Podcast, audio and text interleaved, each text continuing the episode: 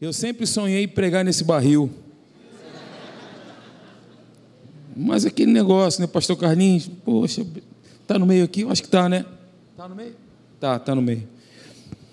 Sempre sonhei em pregar aqui. Falei, poxa, pastor Carlinhos, me dá uma oportunidade aí. Que legal estar tá aqui com vocês. Olha, é, esse culto é um pouco diferente porque nós vamos trazer para vocês uma perspectiva de como é a Atos, a nossa escola cristã de liderança. Quem foi aluno da Atos aqui? Meu aluno, nosso aluno ano passado. Mas geral aí, uma galera, hein? Bacana. Maravilha. É por hábito, eu sempre faço isso. Não sei se vocês lembram.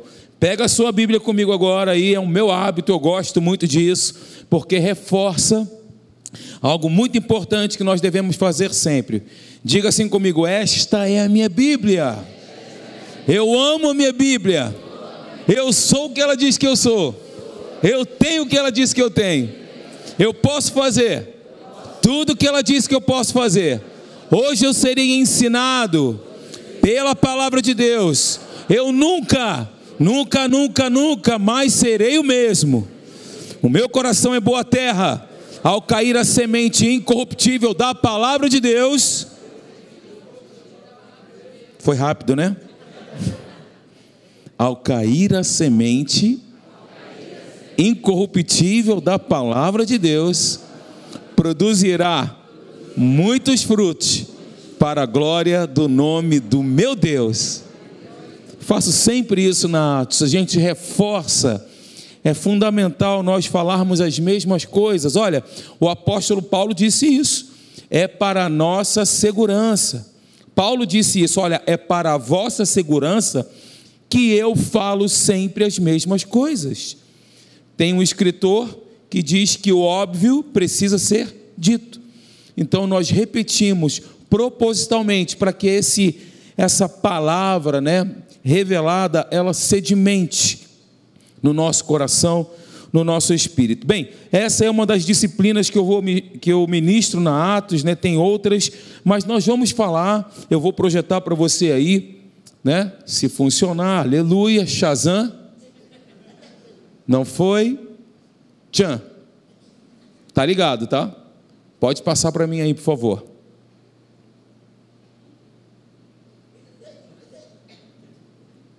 É, deu bug.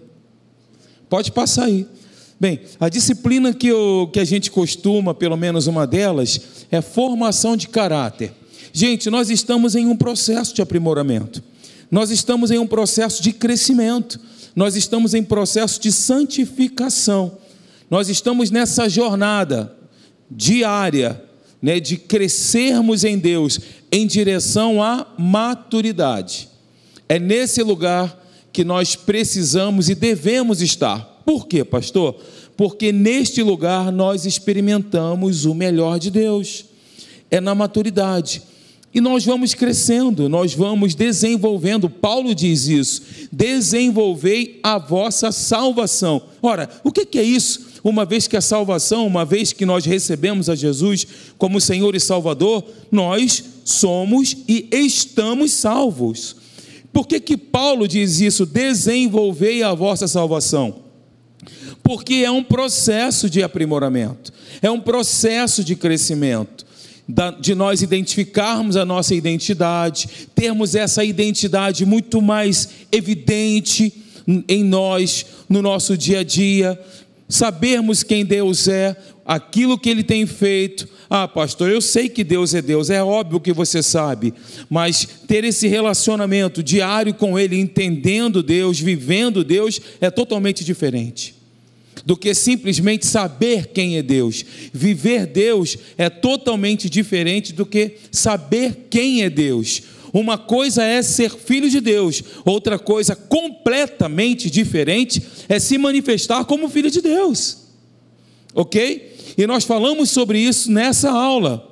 Essa aula nós falamos né, sobre o caráter, formação de caráter, e aí a tela que nós temos, vai passar daqui a pouco para você, é de uma mão moldando um vaso de barro, fazendo a moldagem do vaso de barro.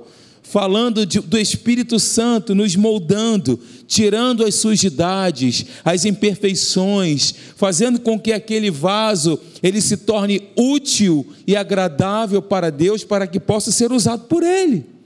Eu costumo dizer que nós somos o propósito de Deus. Nós não temos um propósito, nós somos o propósito. O propósito, artigo definido. Nós fomos criados por Deus para este propósito. Não estamos aqui perdidos, como eu costumo dizer, ventando de um lado para o outro. Caímos nesse mundo, ora, não, não, não. Nós fomos criados para este propósito e nós somos cooperadores da manifestação abundante de Deus. Nós somos cooperadores, Paulo diz isso: lavoura de Deus sois vós, cooperadores de Deus, edifício de Deus sois vós. Deus conta comigo, Deus conta com você, me ajude a pregar e diga para a pessoa do seu lado: ó, Deus conta contigo, você é cooperador. O milagre da multiplicação dos pães e peixes, o primeiro milagre, só aconteceu porque passou, os pães passaram pelas mãos dos discípulos.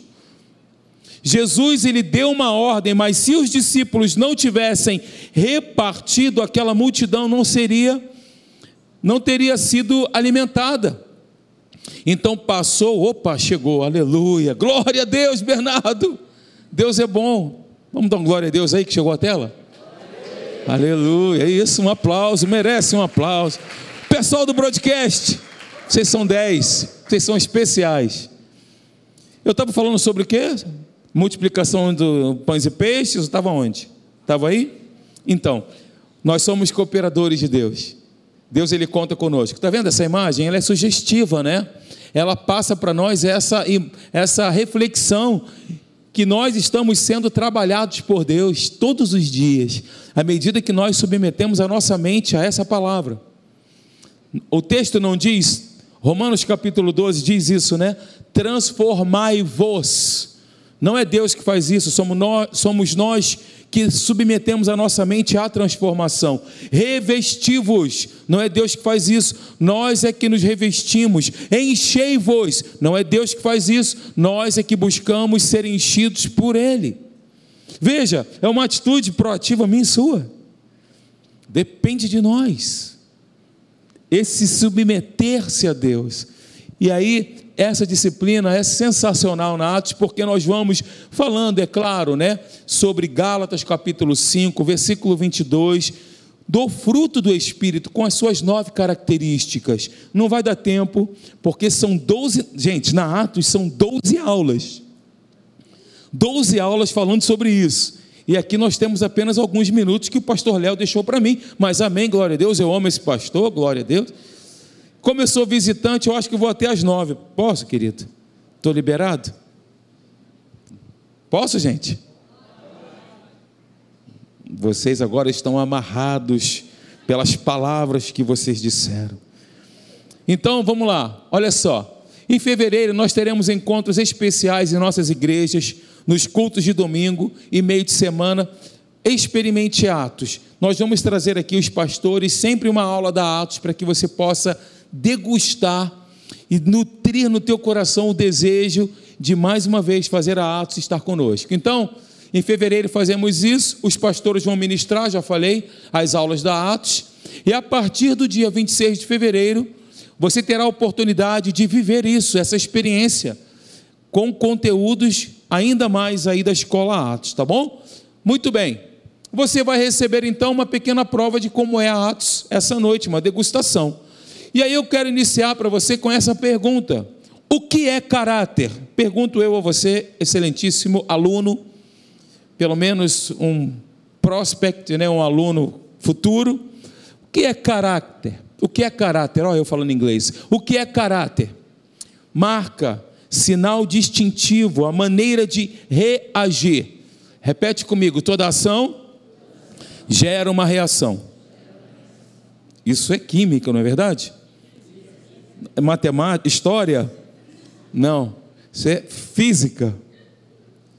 Toda ação gera uma reação. O que define, queridos, a nossa vida? E a vitória no dia a dia é como nós reagimos diante das circunstâncias, diante das afrontas, diante dos desafios, como eu reajo.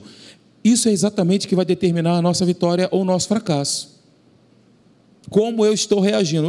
Eu reajo às situações com base na palavra, colocando os olhos da nova criatura, os óculos da nova criatura. Como eu estou reagindo? Então, caráter nada mais é do que reagir, a maneira de reagir de cada indivíduo, sua expressão, a sua expressão, o seu ânimo.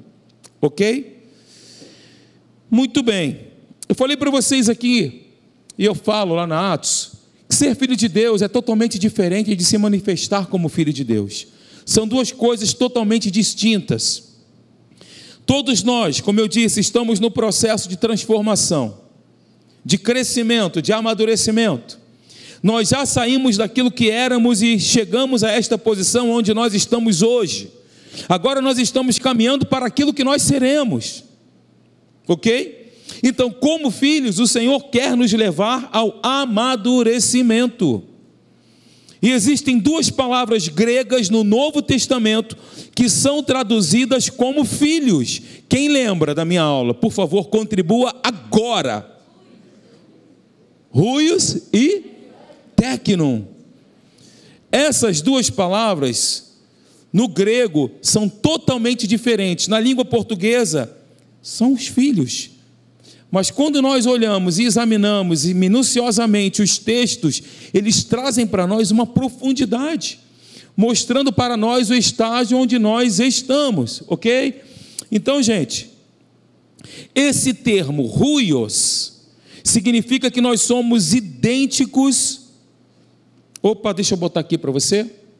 Ruios é ser filho de Deus por semelhança em atitudes. Diga comigo, filho maduro.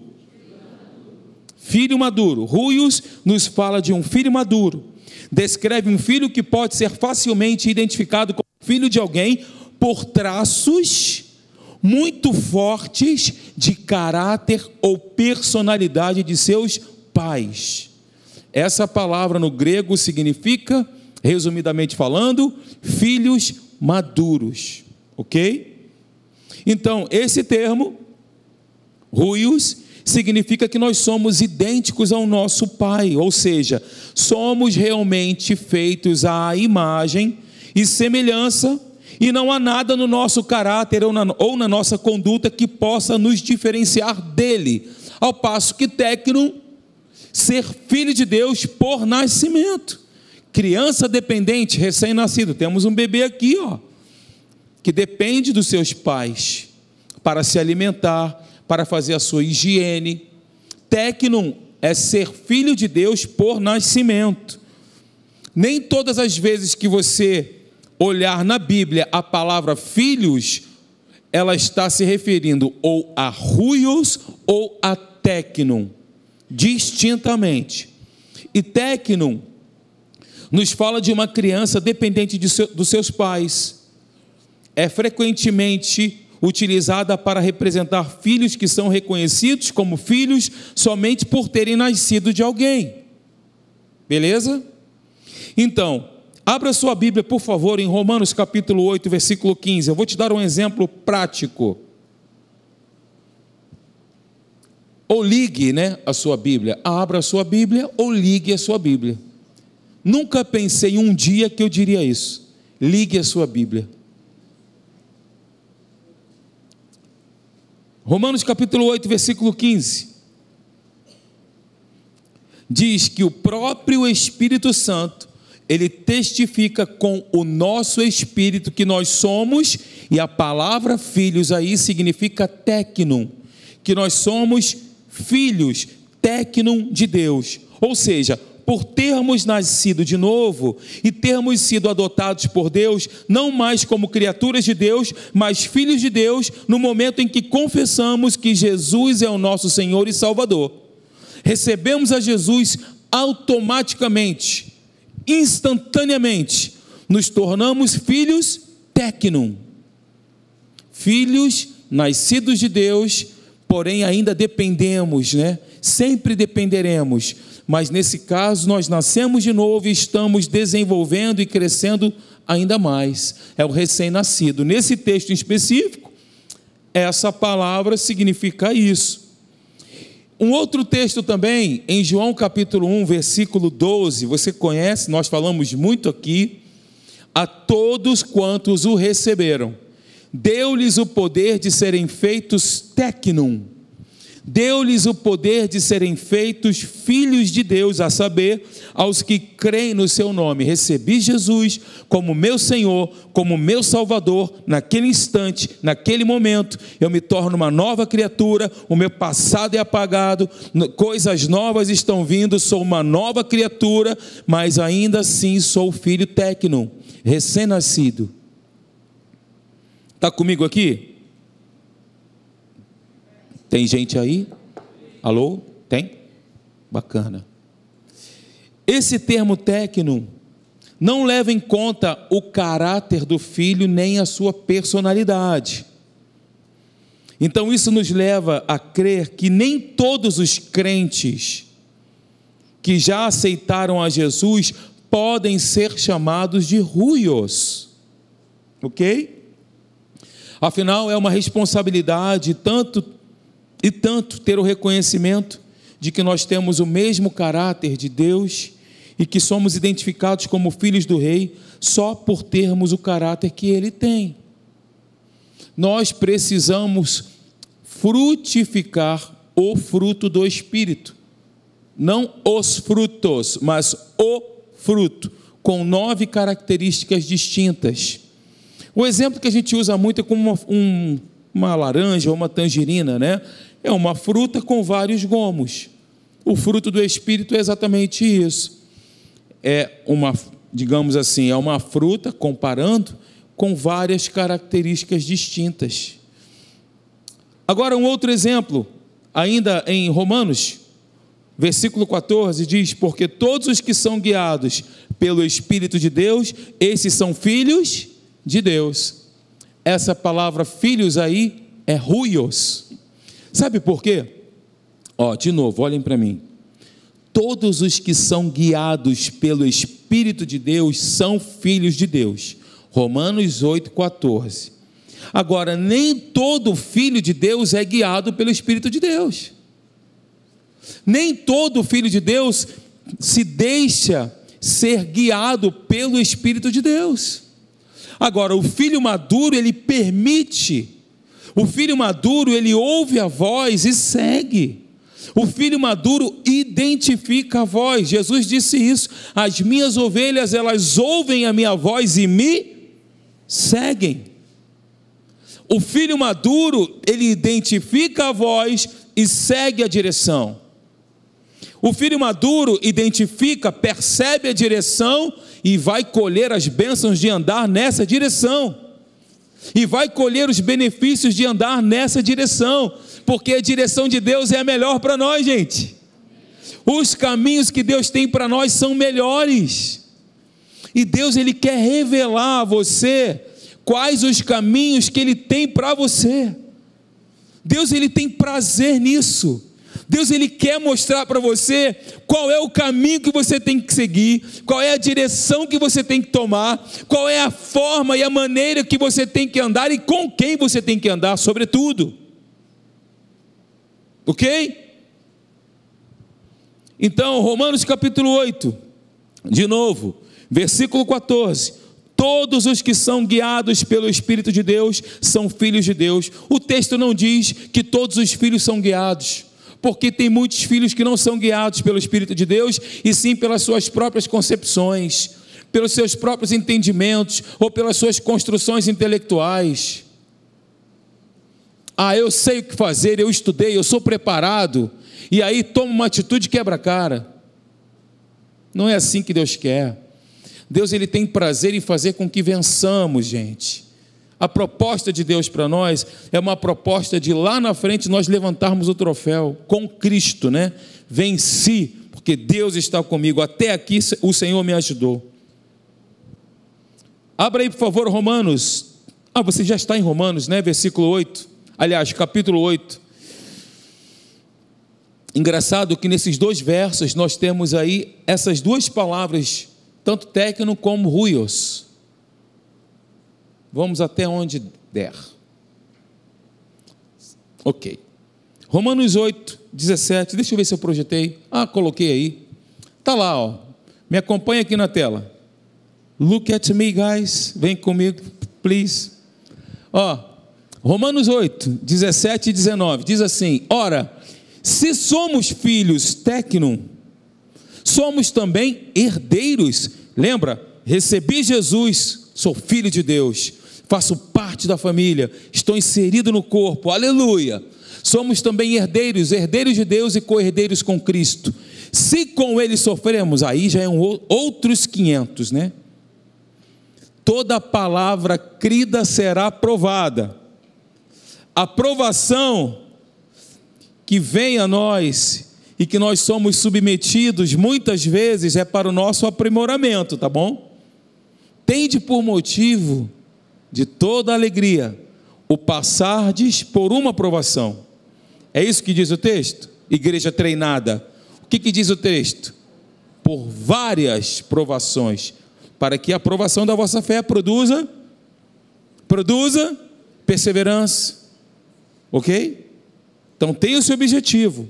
E aí, olha o texto, que interessante. E se sofremos, e se com ele sofremos, também com ele nós seremos glorificados. E se com Ele nós passamos por dificuldades, afrontas, desafios, nós também seremos glorificados com Ele, viu?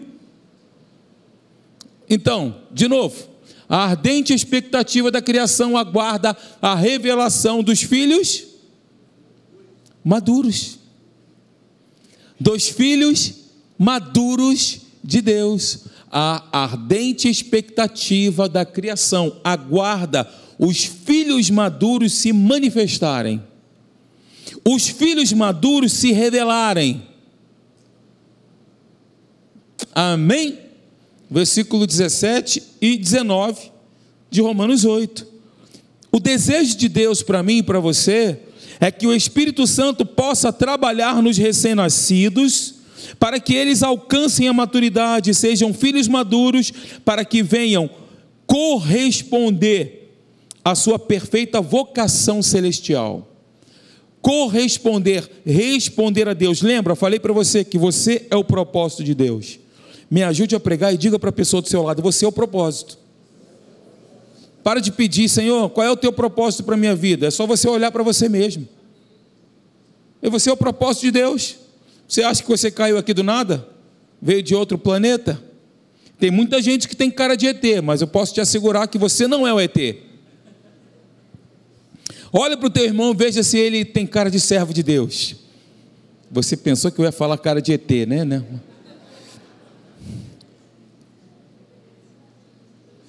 Efésios capítulo 4, versículo 12 e 14. Nesse texto nós podemos observar algumas frases importantes. Quem é que pode abrir para mim? Vocês lembram que eu pedia para vocês lerem? Quem pode abrir em Efésios capítulo 4? Deixa eu ver quem vai ler esse texto para mim. Não se esconde agora, não, não é hora de você abaixar sua cabeça. Efésios capítulo 4, versículo 12 e 14. De 12 a 14. Efésios capítulo 4, do versículo 12 a 14. Nesse texto aí, nós podemos observar algumas frases, e eu queria que você grifasse aí, por exemplo, a frase o aperfeiçoamento dos santos, sublinha ela. O aperfeiçoamento dos santos. Nós ainda não chegamos no lugar que Deus quer que estejamos, gente. Ok? Também diz aí, a perfeita varonilidade. Achou? marca aí a perfeita varonilidade. Outra, a medida da estatura da plenitude de Cristo. Tudo isso aqui fala sobre esse contexto de crescimento. Não mais sejamos como meninos, ou seja, eu preciso estar em outro estágio. Não mais como meninos agitados, levados de um, de um, de um lugar para o outro Somente aí, do versículo 12 até o versículo 14 de Efésios capítulo 4, nós vemos isso, denotando a necessidade, a importância de nós evoluirmos em Deus, em Cristo, no entendimento, lavando a nossa mente com a palavra. Todas estas frases descrevem para nós o verdadeiro sentido daquilo que é ser um ruios, um filho maduro. Nos apontam para a maturidade. Gente, Deus ele nos deu a capacidade para amadurecer. É inconclusivo, é, é, é estranho uma pessoa ali sem evoluir, atrofiada. Nós fomos naturalmente criados para isso. Esse bebezinho que está aqui do meu lado direito, daqui a pouco vai estar tá casando. Eu falei contigo hoje de manhã, né? Minha filha tem 27 anos. Eu estava dormindo, quando eu abri os olhos, ela estava entrando no altar com o Rafael. A vida é assim, gente. Ela passa assim, ó, rapidamente. Eu tenho flashes, eu tenho imagens da minha filha, bebê, brincando com ela, dormindo na minha barriga. E hoje ela está casada. 27 anos, daqui a pouco eu vou ser avô, aleluia. Dá glória a Deus aí, meu. Me ajuda aí a pregar em nome de Jesus. A vida passa assim. Então, naturalmente falando, nós crescemos, nós evoluímos, nós vamos avançando. Então, Deus ele nos deu essa capacidade de amadurecimento. Todavia, depende também da minha submissão a esse crescimento, à palavra de Deus. Certo? Estou certo ou estou com a razão, irmãos? Bugou, né? No texto bíblico, a palavra maturidade, sabe o que significa essa palavra na Bíblia? Maturidade? Estar pronto. Estar pronto para exercer nosso chamado. Estar pronto para fazer aquilo que Deus nos mandar estar pronto para dedicar com exclusividade a minha vida ao reino. Deus Pai quer que cresçamos, que aprendamos e a obedecê-lo e desenvolvamos o seu caráter, o caráter dele em nós. Então nós devemos nos dispor a amadurecer. Não podemos ser um filho técnico levado por todo o vento de doutrina, mas um filho ruios, curado e liberto pelo poder de Deus.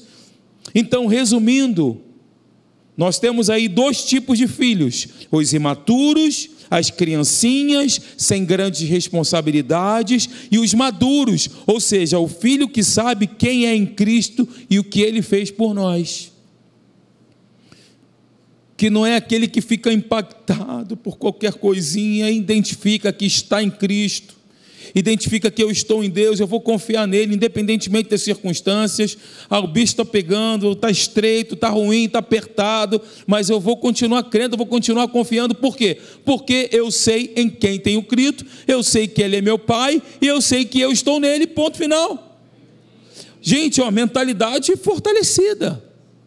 Uma mentalidade forte. Pastor Léo, quando disse o texto aqui, jovens, eu vos escrevi porque sois fortes, aí repete de novo, né? Jovens, eu vos escrevi porque, porque sois fortes e tendes vencido o maligno, porque a palavra de Deus permanece em vós. Então, essa mentalidade é a mentalidade que eu e você precisamos nutrir. A mentalidade que nós estamos em Cristo porque, e que somos fortes e a palavra de Deus permanece em nós. Amém? O que faz um ser diferente do outro? O que faz um filho maduro ser diferente de um filho imaturo? A questão é de obedecer, e nós só obedecemos aquilo que nós respeitamos, queridos. Aquilo que nós confiamos, aquilo que nós confiamos bem. Não basta somente nascer de alguém, mas é preciso adquirir os hábitos e o caráter da pessoa para a qual somos, fomos e somos criados. Então veja, olha só. Hum, eu pulei isso. Tudo bem. Tem problema, tem problema não. Uma definição rápida aqui. Há uma diferença entre reputação e caráter, tá? Reputação é o que as pessoas pensam que você é, caráter é o que você é na realidade. No dia a dia, quando ninguém está vendo. Você e Deus, sozinho, em casa, ou em qualquer outro lugar. Ali você vai evidenciar de fato o seu caráter. Reputação é o que as pessoas pensam que você é. Simples assim. E aí tem um texto que a gente usa aqui na Atos, 1 Timóteo capítulo 3, versículo 1 e versículo 7. Se alguém deseja ser bispo ou ter uma condição né, de proeminência, ele deseja uma boa coisa, uma boa função, uma nobre função. Versículo 7. Ele deve ter boa reputação, uma, uma característica importante, perante os de fora, para que não caia em descrédito nem na cilada do diabo. Versículo 7. Se nós dispusermos nosso coração para sermos um, um supervisor, exercer uma liderança, porque esse é o contexto, isto é uma ambição boa, tá bom? Quero dizer isso para você, é bom desejar isso. É bom ter o desejo de ser um líder. É bom ter um desejo de ser um influenciador. Potencialmente falando, todos nós aqui influenciamos alguém. Todos nós aqui, você influencia outra pessoa. Mas é bom você desejar ser um líder, influenciador. Uma pessoa que não seja um influencer digital. Hoje a gente tem essa moda aí, né? As pessoas até ganham dinheiro por isso, os influencers, né? Mas ser um influenciador com base na palavra de Deus, a sua vida como testemunho vivo. Mas se você for um líder ou não, de qualquer forma, você deve ter uma boa reputação. Certo? Então, a chave para uma boa reputação, ela pode ser resumida na palavra caráter. Suas atitudes internas seus valores e suas ações ou reações. Caráter. Tem um escritor muito famoso chamado Moody, e diz o seguinte: que caráter é o que você é no oculto. Só você e Deus. Caráter é o que você é quando ninguém está por perto. Caráter é o que permanece quando você perde a sua reputação, é o que sobra. E às vezes as pessoas perdem a reputação injustamente. Fica tranquilo, você não precisa provar nada para ninguém. Deus é o seu juiz, Deus é o nosso juiz. Segue e olha para Deus e vai caminhando. Eu não preciso provar, você não precisa provar. Se você é uma pessoa de caráter, você não precisa provar nada para ninguém certo? A chave para uma boa reputação é ter um bom caráter. O problema é que nós estamos mais preocupados com a nossa imagem do que com o nosso caráter. Portanto, queridos, ter caráter é, em certo sentido, agir de forma íntegra, especialmente quando não estamos sendo vistos. Ok? Então, tem um texto lá em João capítulo 14, também muito conhecido. Muito mais do que mostrar uma direção a seguir, é o desejo de Deus que sejamos influenciados pela personalidade de seu Espírito, do Espírito Santo. Se você deseja ser líder, uma boa coisa você faz, mas que, sobretudo, você deseje ser influenciado pela personalidade do Espírito Santo. E João capítulo 14, do versículo 16 ao 18, Jesus diz, né, e eu rogarei ao Pai, e ele vos dará outro consolador, a fim de que esteja para sempre convosco. Aí fala o Espírito da verdade. O Espírito da verdade o espírito da integridade, da veracidade, da exatidão, da fidedignidade, da autenticidade, da veridicidade, da genuinidade, da efetividade. Esse é o espírito da verdade que o mundo não conhece, não pode receber. Nós podemos porque ele habita em nós, ele está em nós.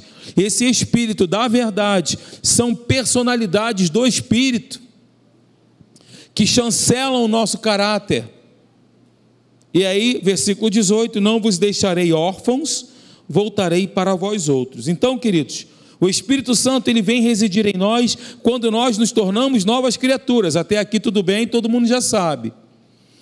uma pessoa divina passa a habitar em nós. Certo? Todos os que são guiados, eu falei do texto, versículo 14, de Romanos 8.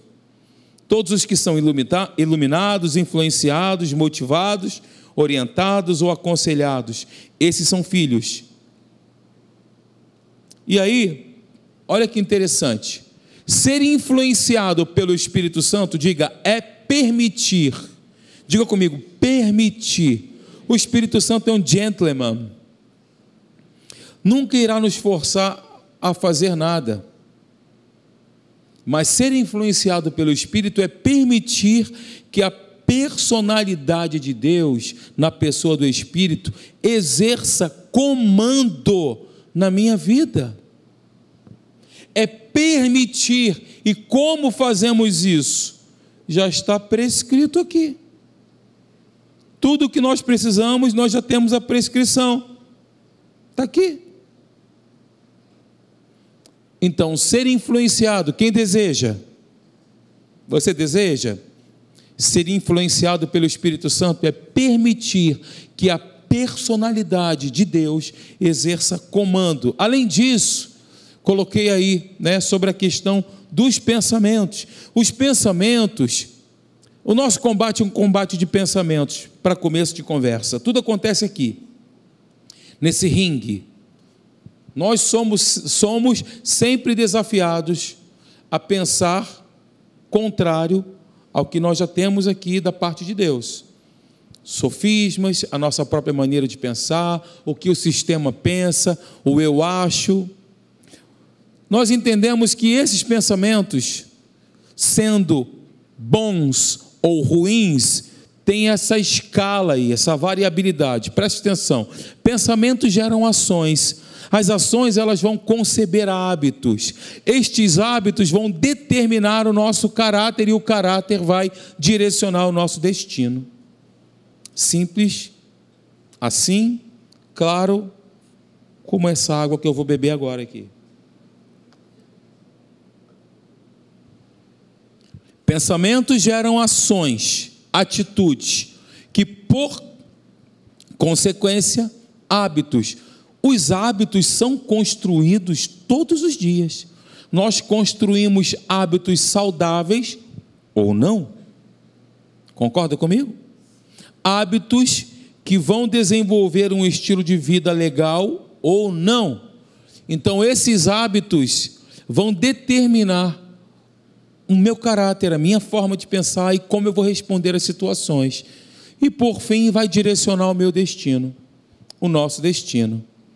Em Mateus capítulo 7, Jesus aí faz, né, uma exortação, ele diz para os seus discípulos no versículo 15: Acautelai-vos dos falsos profetas que vos apresentam dissimulados ou disfarçados, né, mascarados em ovelhas, mas por dentro são lobos devoradores. Veja, é uma expressão interior, né?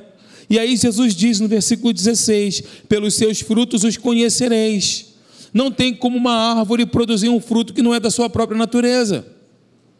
Pelos seus frutos os conhecereis. Colhem-se, porventura, uvas dos espinheiros ou figos dos abrolhos? Assim, pois, pelos seus frutos, ou seja, pelos seus resultados, atitudes, reações, os conhecereis. Então, de novo, nós somos conhecidos por aquilo que nós produzimos, e não tem jeito, invariavelmente vai sair o que está dentro, não tem jeito. Eles aqui, por um tempo, até se disfarçaram como ovelhas, mas por dentro existia uma outra motivação. Amém, queridos? Então, a forma de moldar o nosso caráter é produzindo o fruto do Espírito.